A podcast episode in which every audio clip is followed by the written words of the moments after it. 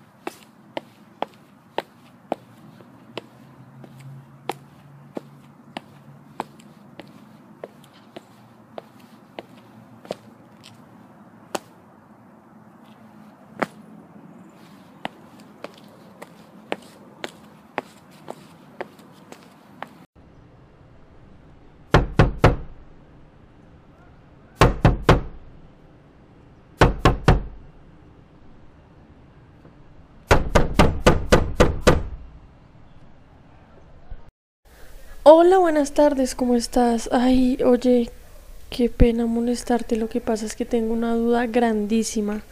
Imagínate que pues yo vengo a hacer mi matrícula para ingresar a la universidad, pero no tengo ni idea de cómo hacerlo. ¿Tú me podrías ayudar, por favor?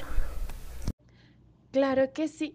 Para realizar la matrícula debes acreditar todos los requisitos académicos y administrativos previstos en el reglamento.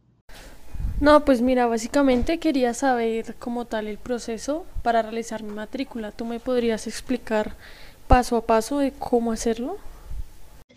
Debes diligenciar el formulario de preinscripción que se te entrega en el área de mercadeo, ¿vale? Una vez diligenciado, se te entrega el recibo de pago para la inscripción de la matrícula.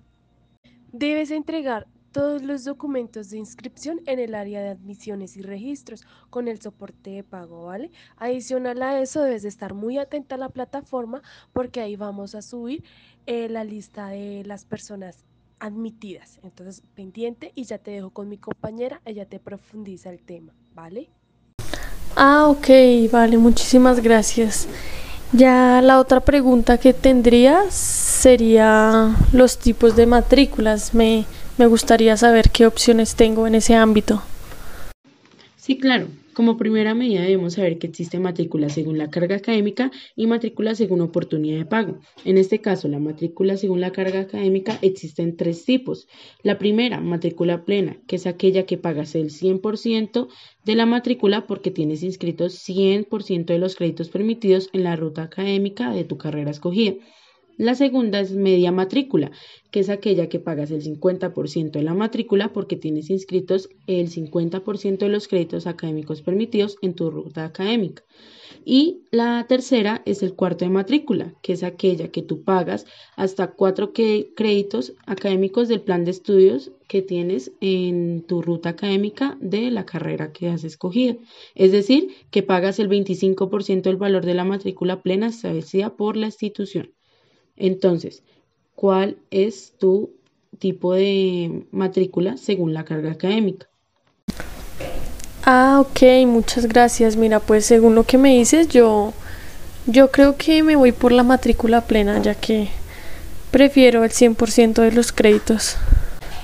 Ay, oye, también quería preguntarte eh, qué matrícula tengo, pues según la oportunidad de pago. Pues que quería saber también ese tipo de matrícula, saber cuál se me adecua más a mí. Dale, no te preocupes. Mira, eh, si quieres, puedes seguir aquí al lado con mi compañera que ella te puede explicar todo respecto a las oportunidades de pago. No hay problema. Sí, claro que sí. Mira, la matrícula, según la oportunidad de pago que tú adquieras, puede ser en este caso ordinaria, que es aquella que se realiza dentro de las fechas estipuladas, para ello en el respectivo calendario financiero de la sede.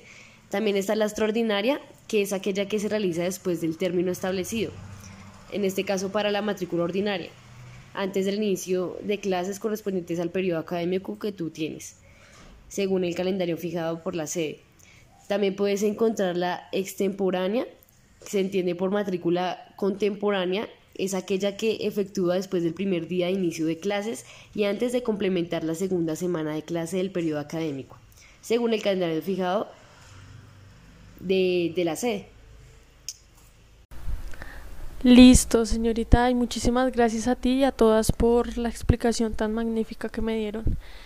Y cualquier cosa, pues yo me estoy comunicando con ustedes o nuevamente vuelvo acá.